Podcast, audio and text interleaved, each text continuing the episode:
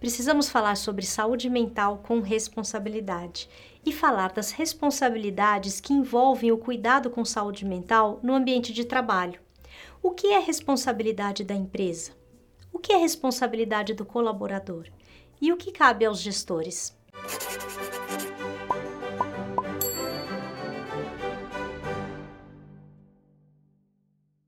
Desde que a pandemia começou, a gente viu a saúde mental virar um assunto de destaque nos debates e iniciativas, tanto no mundo corporativo quanto na sociedade como um todo. De certo modo, todo mundo está sofrendo com a pandemia e esse assunto, que já era importante antes dela começar, tornou-se urgente. No contexto atual, muitas empresas viram seus colaboradores entrarem em estados de sofrimento importantes e, evidentemente, a queda na produtividade que isso gerou fez com que o mundo corporativo se mexesse em busca de soluções que pudessem minimizar esses sofrimentos e recuperar a capacidade produtiva das pessoas. Para tratar desse assunto, nós vamos destacar seis pontos importantes para você acertar na hora de tratar desse tema na sua organização. O primeiro ponto que a gente quer destacar é, é justamente que é um o primeiro ponto é que justamente é um equívoco esperar a produtividade cair para começar a investir em saúde mental e bem-estar emocional. O investimento tem que ser preventivo. Remediar custa mais caro e demora mais tempo. A gente tem falado sobre isso aqui no canal e também nas conversas que a gente tem com as empresas. Esse investimento, ele é estratégico, ele tem que ser constante. E também a gente tem conseguido demonstrar, compartilhando pesquisas nas nossas redes sociais, que o resultado quando esse investimento acontece, inclusive em termos de faturamento, é sempre muito positivo. Então, se a sua empresa tem essa visão e já investia no bem-estar psíquico e emocional dos seus colaboradores, parabéns! Tudo indica que esse é um caminho seguro e responsável para as próximas décadas. Mas como investir para dar certo? Esse é o segundo ponto de atenção. Como fazer com que saúde mental não seja apenas um discurso ou então mais uma exigência que pesa sobre o colaborador e que não produz resultados e acaba frustrando todo mundo? Uma matéria que saiu recentemente no El País retrata um pouco desse perigo que passa, entre outras coisas, pela positividade tóxica de alguns coaches, pela falta de visão das reais necessidades dos colaboradores de um apoio eficaz pela empresa e também pela banalização de temas importantes que fazem parte de trabalhos sérios de bem-estar e saúde mental.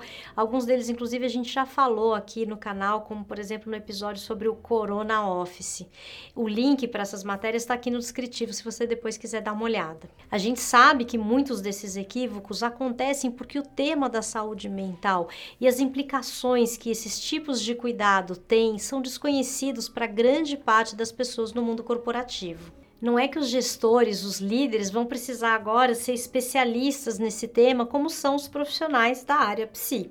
Mas a gente precisa saber, ter noção de alguns princípios básicos, como são esses seis pontos que a gente está trazendo aqui hoje. O terceiro ponto é considerar que as pessoas não irão cuidar do seu bem-estar psíquico ou mudar algo nos seus hábitos por comando.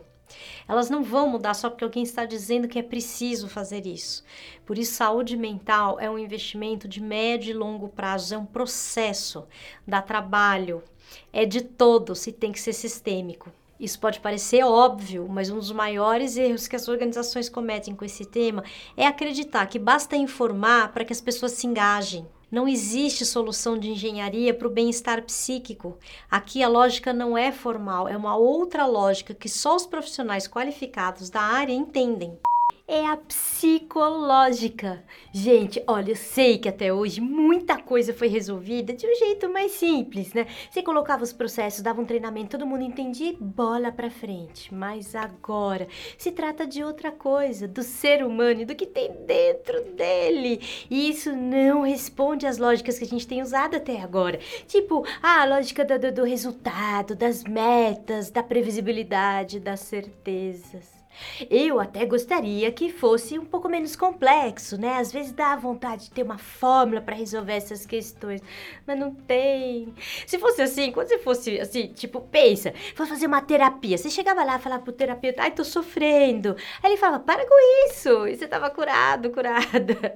Já parou para pensar por que, que algumas terapias levam tantos anos pra gente resolver? Então, por que, que a gente acha que resolver saúde mental nas empresas vai ser uma coisa assim rápida ou vai ser resolvida de uma forma pontual? Nós vamos ter que mergulhar num outro universo. Mas ó, eu garanto que quando a gente sair do outro lado, a gente vai estar muito melhor. O perigo de ações sem sustentação sistêmica e de longo prazo é que o investimento pode dar errado e o tiro sair pela culatra. Ao invés do tema da saúde mental se tornar algo que traz benefícios e bem-estar para o colaborador, ele pode se tornar mais um ponto de cobrança e peso. Quer dizer, pode se tornar mais uma exigência e a empresa acabar terceirizando parte dos problemas e sobrecarregando ainda mais o trabalhador.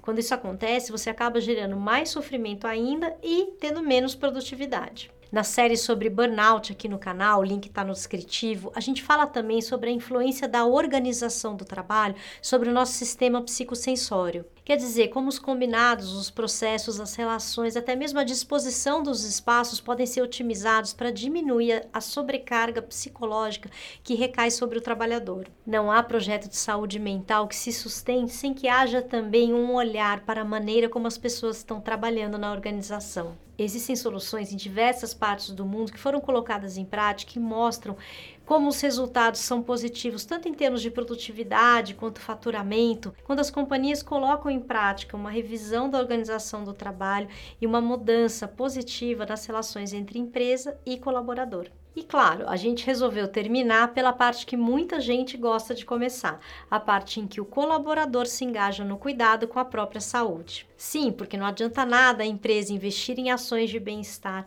planejar o processo de transformação da organização do trabalho para que ela seja mais mental health friendly, trabalhar no longo prazo se você, colaborador, não colaborar com você mesmo. Saúde e bem-estar psíquicos são conquistas de todos. Nesse campo não tem milagre, mas o trabalho sempre traz resultados muito bons. Isso a gente conquista na parceria da empresa com seus colaboradores. Tomara que você tenha gostado do conteúdo desse episódio. Compartilhe com o pessoal da sua empresa, porque todo mundo precisa saber disso. E a gente te espera sexta-feira que vem. Até lá!